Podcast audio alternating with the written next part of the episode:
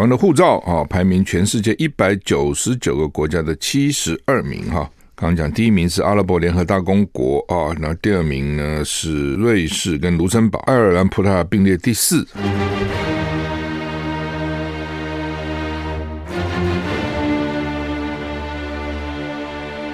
赵少康时间，吃喝玩乐骂，和我一起快意人生。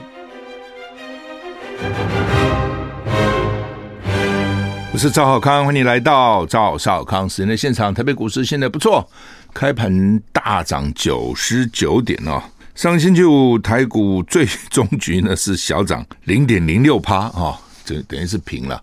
那么现在在一百点上下。盘旋啊，美股星期五是大涨的啊，道琼大涨三百八十七点，涨一点一七个百分点；S&P 五百涨一点六一个百分点；纳斯达克涨一点九七个百分点；费城半导体涨一点四八个百分点。哈，说是因为美股呢，这个联总会放鸽，放鸽没有放鹰啊，就是讲话大概温和一点了哈，放鸽子啊。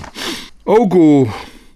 除了德国大涨一点六四趴啊，法国涨了零点八八趴啊，英国小涨零点零四趴也涨啊，台股现在涨一百零三点啊，早晚还是冷哈，清晨还是凉哈，还是要小心哈。虽然白天很好啊，白天有太阳啊，啊太阳会骗人啊，主要还是因为那个辐辐射冷却了哈。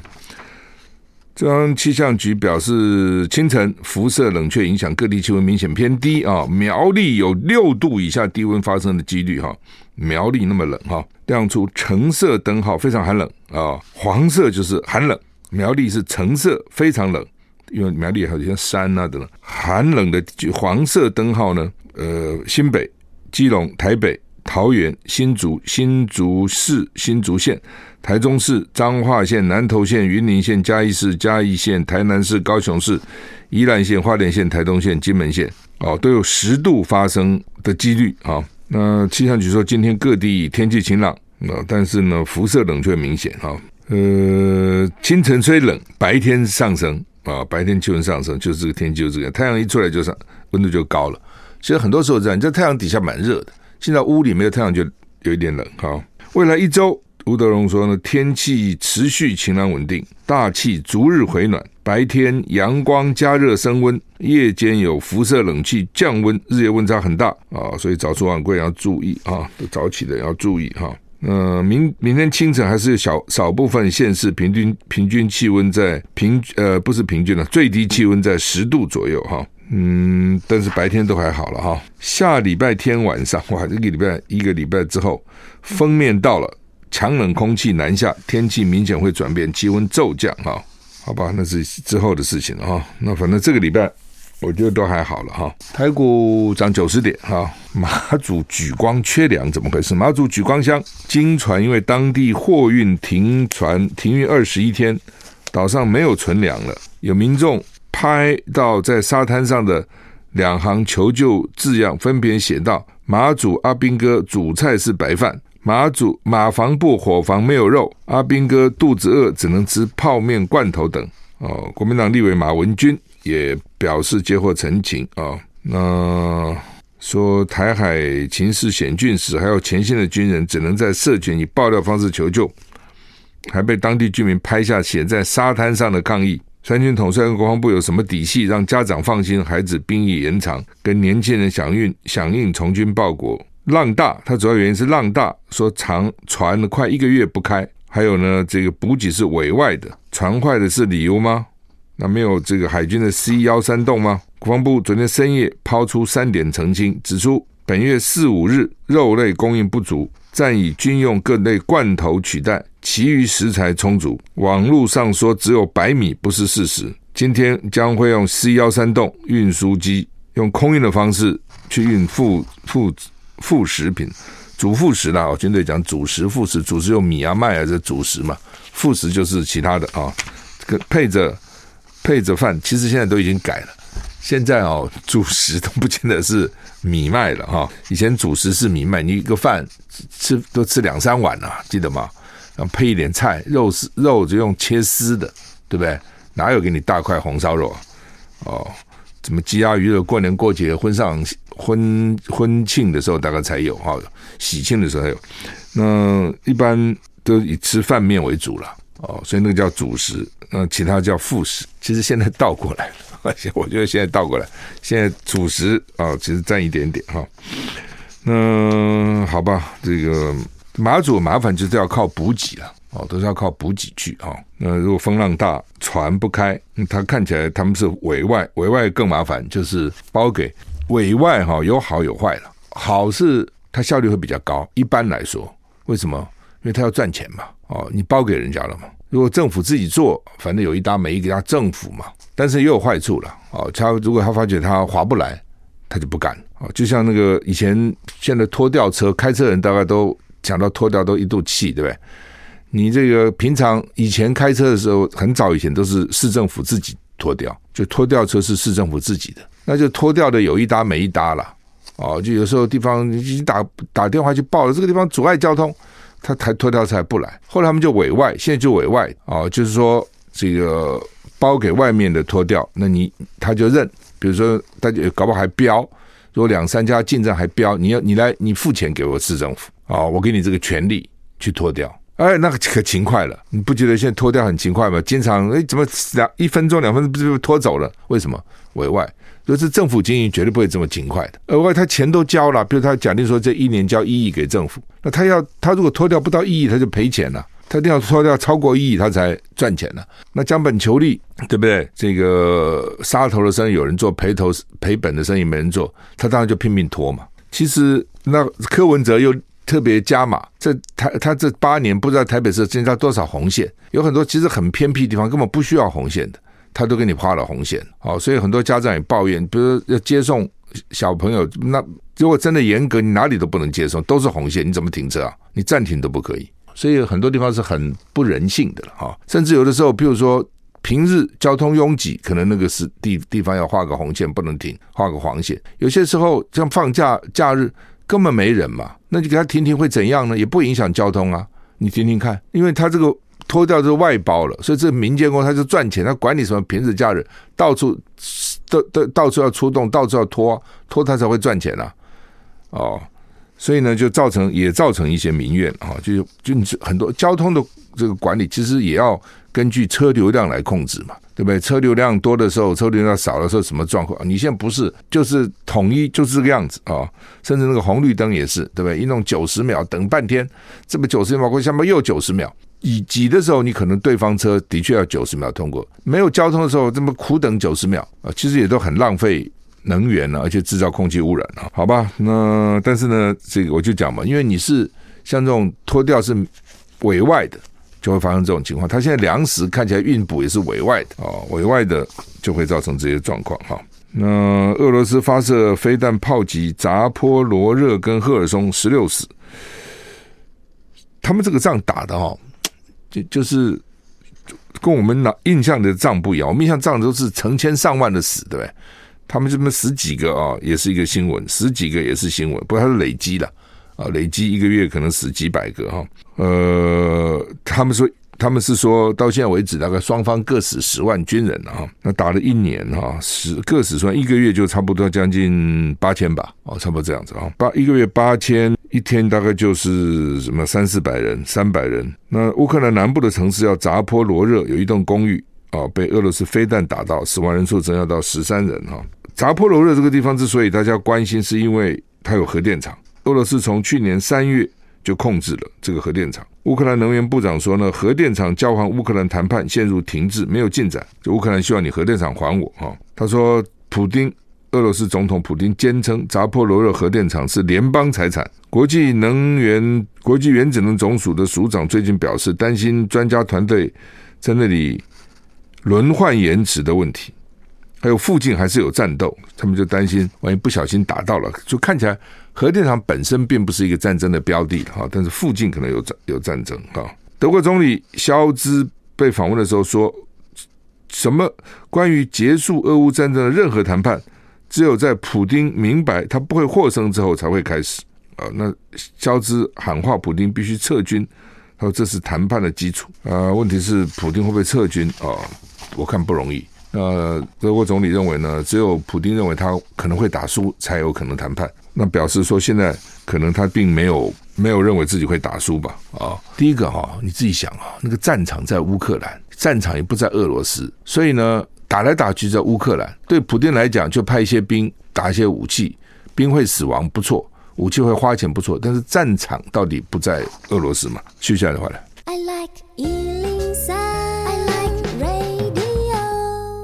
我是赵少康，欢迎回到赵少康时间的现场。台北股市涨九十三点啊。嗯，埃及苏伊苏伊士运河管理局说呢，航行运河的一艘货货柜轮今天故障后，在航道上搁浅啊，四艘拖船正在想办法把它脱离。那挂赖比利尔旗的从马来西亚到葡葡萄牙中，还好还没有影响到其他的。每次你看航运呢，你会有点担心，因为台湾的航运其实不错的哈。台湾的这些这个货柜轮是全世界各地跑的。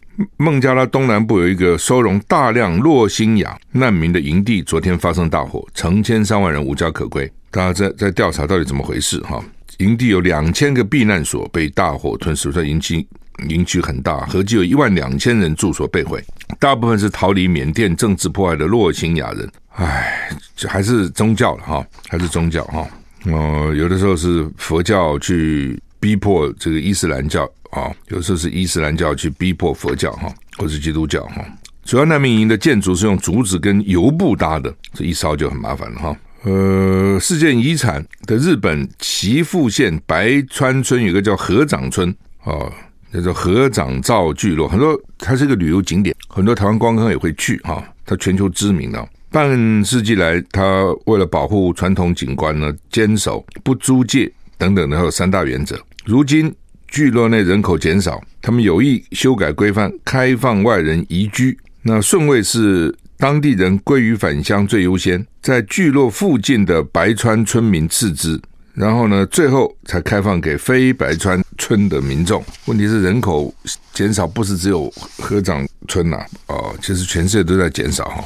我当然也不能讲全世界了，有些地方可能增加，但是我们附近这些都在减少。所以呢，当然，现在移民有时候考考考虑的是他的安全也很重要。好，比如说台湾，我的了解就不少人现在就在替自己的孩子想办法移民哦，因为怕当兵，怕去打仗。当兵不怕了哦，当兵其实不怕。当然，很多人认为当兵浪费时间是啊，这个很多时间浪费了。但他比如果你去受一些基本军训什么也不错哦，学习服从啊，其实也蛮好。但是上战场当然就就不好了，那个就是要真的打仗拼。拼死拼活的哈，所以很多人就担怕，很多父母了，那只是他默默不不不会告诉你嘛。那也不少新，所以新加坡现在移民非常热门。那问题是你跑跑哪里呢？哦，以前去美国，那现在好像美国问题也很多啊。然后他自己的种族问题啊、治安问题非常不好。有一度他们实施那个偷也好、抢也好，一千块以下以上都以下都不算抢，所以很多人就抢那个九百块。我我现在进到百货公司抢个九百九十块不会关的，他觉得这不算抢，就拿吧、借吧、摸吧，反正因为因为太多了，哦，监狱也关不下了，啊，不过就因为太太严重问题了，所以前阵听说有改啊，就是说也不行，有些地方也改，不是说一千块钱不，有一段时间一千块钱就像加州你就拿吧。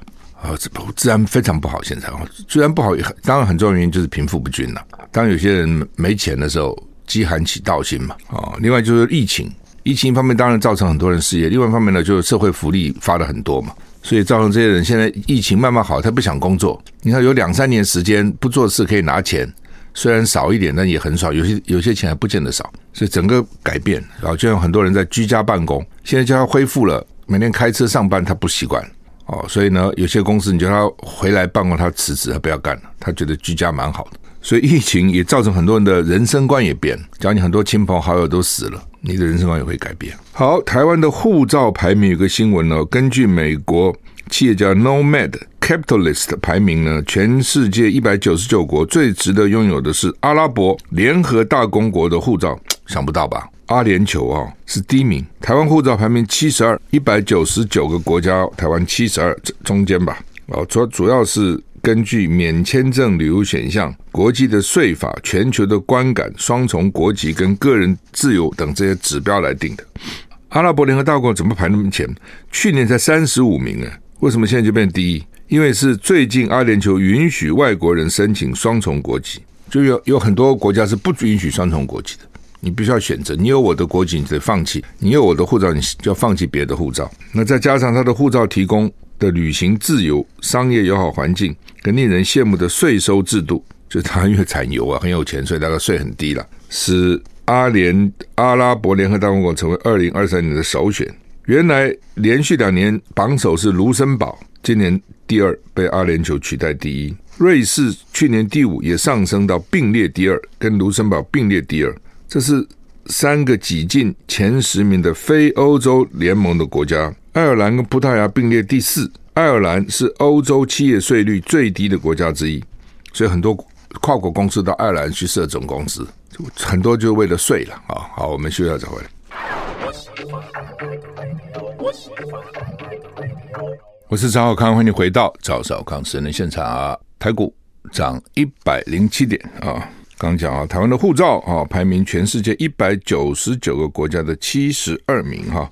刚讲第一名是阿拉伯联合大公国啊，那第二名呢是瑞士跟卢森堡，爱尔兰、葡萄牙并列第四啊，因为两个第二嘛，就是没有第三的啊。为什么爱尔兰那么高呢？税率低。那葡萄牙为什么高呢？因为葡萄牙的公民可以免签前到很多国家，包括南非，其他欧盟没有。六到十，德国跟捷克第六，这就没第七了。纽西兰第八，瑞典跟芬兰、荷兰并列第九哦，所以就没十了啊。台湾七十二名，日本三十八名。美国四十三名，中国大陆中国一百二十八名。好，现在比这个排名哈，台大是全球最佳医院的两百四十九名。根据美国新闻周刊 Newsweek 公布最新全球最佳医院，今年首度纳入台湾医院评比。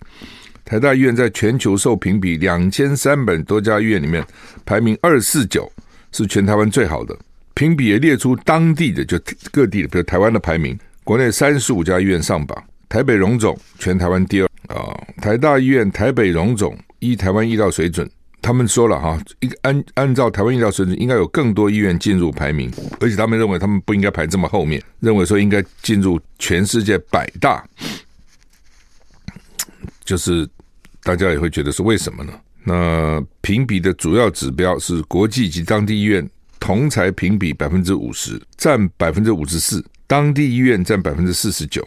国际医疗机构百分之五，品质指标百分之二十九，病人感受百分之十七，病人就医经验百分之十四点五，医院有没有提供可以验证的标准化问卷评估病人的功能以及生活品质等，占百分之二点五，它有各种比例了哈。台大医院首次评比虽然挤进两百五十强，但是院长说，台湾医疗技术水准怎么可能比日本、比南韩差呢？他认为不应该只有台大进入前两百五十名啊。同侪评比达百分之五十，就是医院自己互评了。他表示，台大应该是受到国内医疗同僚的肯定，外部评比可视为对医院的健康检查。台湾的目标是成为世界一流的大学医院。台北荣总医院陈为民也不认为台大医院台北荣总在全球排名只在三百名内，应该表现更好才对。哈，根据评比，前五名全球排行前五名是美国的梅约诊所、美国的克利夫兰医学中心、美国的麻省。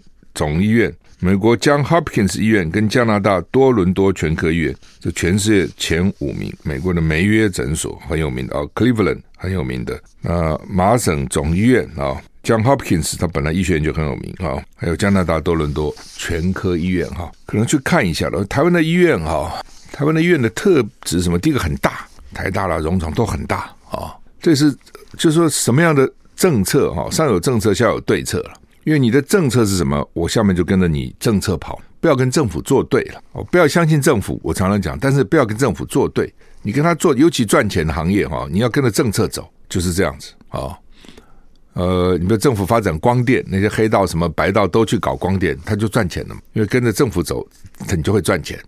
你这跟着政府对做，有的时候就大部分时间其实并对做生意不见得有利了。那不管那是另外一回事情哦，搞政治是一回事，做生意是另外一回事了哈。那因为政府的鉴保制度，所以就变成医院就越搞越大。现在变成那个小医院、中型医院好像最难存活。中型医院、小诊所也就罢了哦。比如说先生当医生，太太当护护士哦，然后就是很简单的。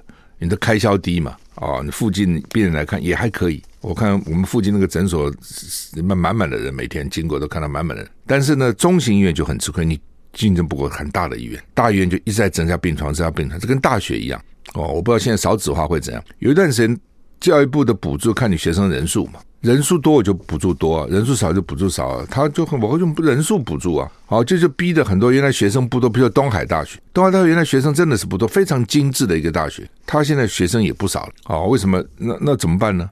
你的政策是这样子啊。那台湾的医疗政策加上健保制度哦，给医生的给付制度，反正各种啊。现在医生也很辛苦啊。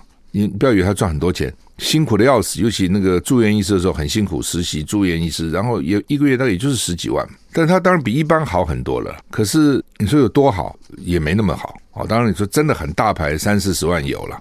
但是一般的话，十几二十万很多，但是很苦啊，工作很辛苦啊。哦，反正各种有很多那种名医，只看从早上看看看看看到半夜，十二十点十一点还在那边看。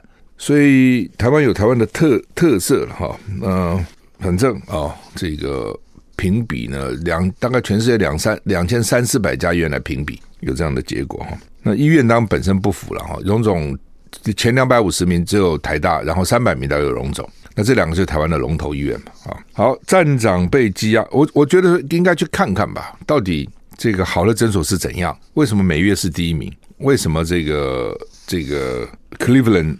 第二名，其实台湾很多医生也都去那边受过训的，有的啊、也也也到那些有些到，比如说到江华本去留学的也不少。那到底他们是什么制度？为什么他会变成第一？我觉得可以他山之石可以工作，也可以了解了解吧。啊、哦，好，希腊火车对撞到现在为止死了五十七个人哈、哦，总理道歉，请求家属罹难家属的原谅。我们休息一下再回来。I like 我是赵小康，欢迎你回到赵少康时的现场。台北股市现在上涨一百一十七点哈。好，那么还有哪些比较新的新闻？共和党批评川普的大将叫做霍根，他是美美国原来的 Maryland 州的州长前啊。他说他不会争取二零二四共和党总统候选人提名。他是共和党里面对川普批评最严厉的人。霍根六十六岁，在《纽约时报》撰文说：“我绝对不会为了。”卖书会为了替自己乔内阁职位去角逐总统。我早就说过，我关切确保共和党未来胜于确保我自己在共和党内的未来。那也是为何我不会寻求寻求共和党总统提名的原因。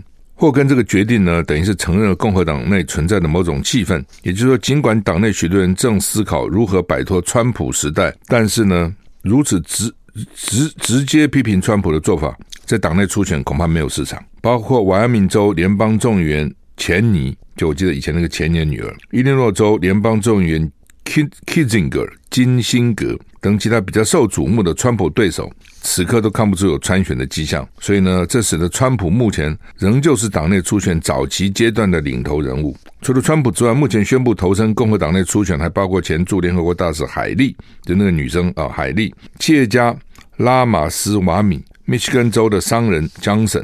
什么意思？就是说，在共和党里面跟川普作对的初选大概都不容易过关，所以你只要跟他作对，你可以批评他，那你就不要想选，你选举大概不会获得支持，就变成这样。那川普的招，他就有大概有三十一趴的选民支持他，或者说他共和党里面有三十一趴的人支支持共和党人，有三十一趴支持川普，够不够？不够，但是呢也够了。什么意思呢？因为你知道共和党那个初选都是十几个人嘛，只要我有三十趴。我稳稳稳拿三十一趴，你们其他人分那个六十九趴，你十个人一人才分六点九趴，我怎么样把你打败啊？我有三十一趴，你们每个人分，你们都差不多，你们挣的都差不多嘛，都那一套嘛，你们一个人就六点九趴嘛，好多好的十趴，差的三趴，好不好？我三十一趴，那我不稳坐钓鱼台嘛？你们怎么跟我竞争？你弄了个半天劳师动，你就拿个三趴、五趴、八趴、十趴来啊！所以呢，那问题是他他的这个。支持度呢，在大选不见得会赢，所以共和党的麻烦也这个地方。哦，他有一个始终的，比如三十一趴，多不多呢？也不少。可是呢，大选的时候还是不够哦，你差一趴也不行了。所以这是共和党的隐忧了。好，那么《中国时报》的头版头叫做“大陆今年国防支出比去年成长七点二趴，增幅创五年次高，是台湾的十一点七倍。多少钱呢？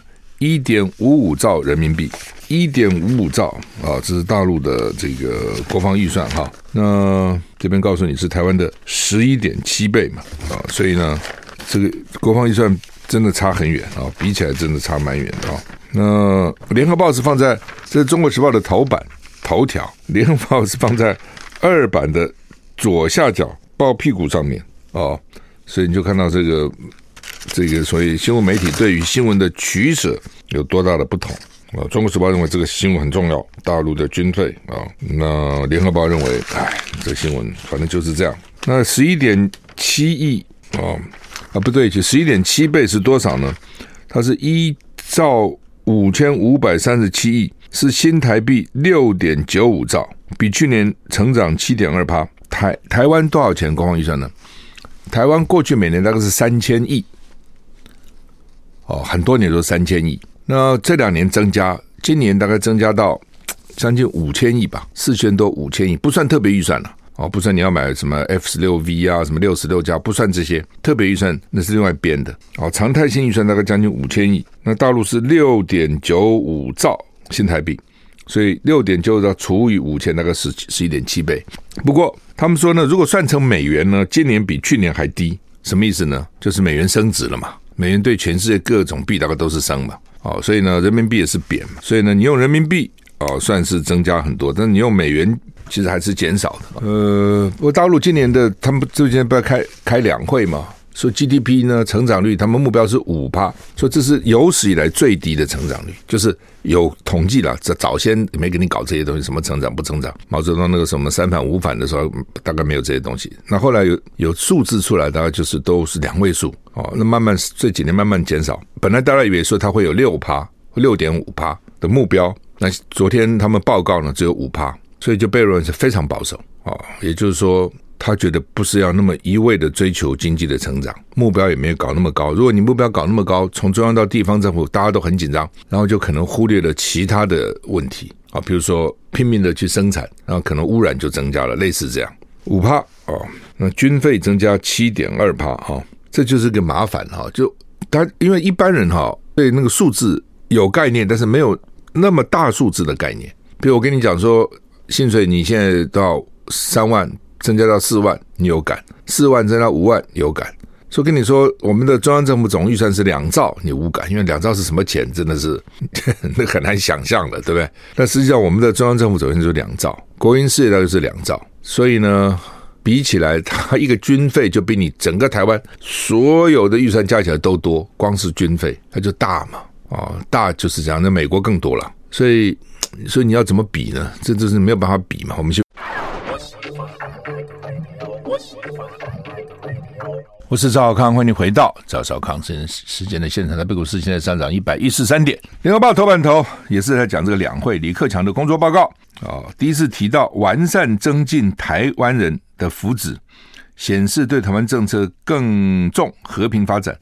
大陆释出对台湾政策新风向，就是《中国时报》讲他的国防预算啊、到了一点五五五兆人民人民币，那意思就是说呢，台湾要小心哦，老共这个。分一堆预算在军费上哈，那联合报就说啊，大陆是说要和平和平和平啊，所以看起来他也是两手。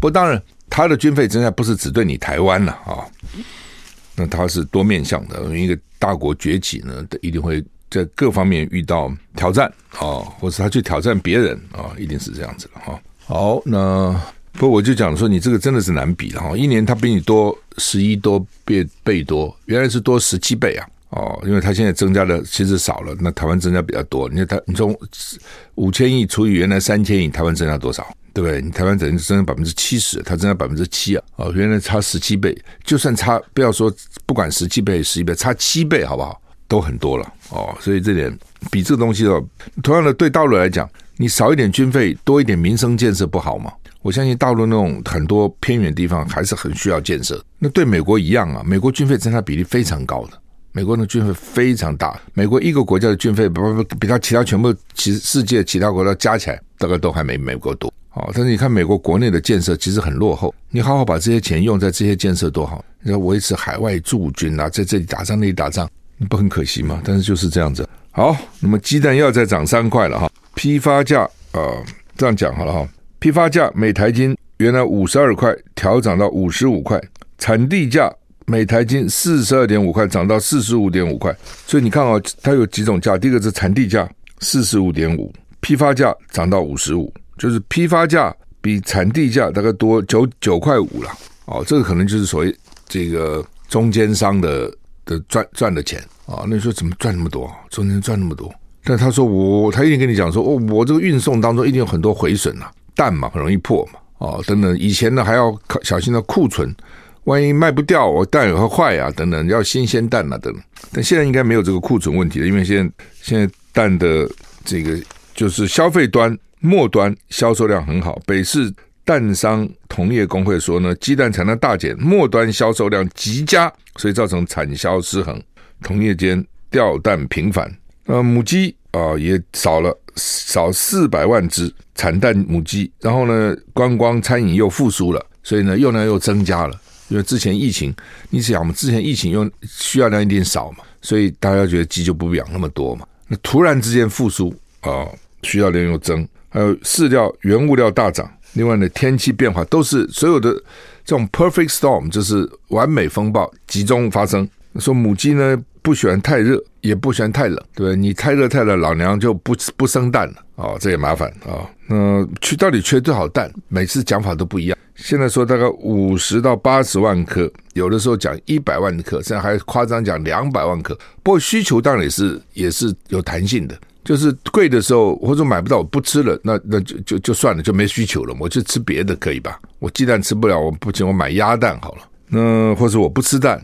啊，用别的也有可也有可能啊啊。那另外呢，就是黑市还有买卖的哦。就是说，如果蛋农认为说，诶，我卖给黑市，我你政府管管制我价格，我就搞不好卖给别人，还价有人愿意出比较高的价格买，都有可能哈。反正哦，当然它一定是有这个天灾的因素了，但是呢，人人谋不张一定也是蛮重要的。你要预测到啊，而且你不是第一次缺蛋这么久了，三年了，你。你在两年以呃两年以前吧，二零现在二零二三，他在三年以前那个时候，这个时候他就成立一个鸡蛋国家队。那鸡蛋国家队弄了个半天，你这搞出什么鬼来？对不对？你母鸡不下蛋还是照不下蛋？母鸡不够还是照不够？对，所以你这个鸡蛋国家队有什么用呢？啊，因为这个东西你不是说口罩那个国家队。强逼那个口罩公司工厂去增加生产线啊，或者呢，本来也可以外销的，通通不准外销了，通通给我做鸡。它它这个活生生的动物，你很难去像这样去压迫它，你知道？好，那么大陆的总理李克强要卸任了啊，说呢，媒体在观察他，说他昨天报告用轻快语速选择性的读完报告，只花一小时。他们说一报告报告三四小时，真有本事。你的报告你不能够。报告简短一点，然后其他用书面补充吗？你非要那样讲个三四小时吗？诶，他们就有这个本事啊！三四个小时不讲累死了哈。可是哦，你也看到，虽然说哦，好像现在看起来好像是李克强的政策，他要重视经济了哦，习近平重视防疫了，好像不太一样。但好歹也做了十年呢。我们台湾哪个行政院做十年的？你你举一个行政院做十年给我看看是谁？我们平常一年平均的行政院寿命一年，他也干了十年哈。所以，所以当也这是各有利弊了啊、你当太久了，也许有时候有些疲乏了。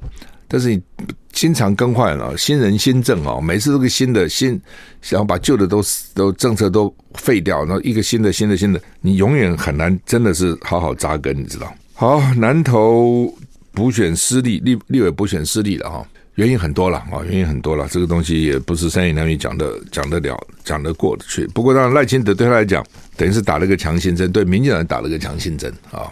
呃，因为整个选举，你说从候选人到选举的策略，到整个大环境，其实都有关系的哈。这个时候都不是只是一个，只是一个单一的因素了哈。那不过这种东西选举是这样哈，反正也就是很多时候你会想不到的啦啊。你比如上次国民党九合一大赢。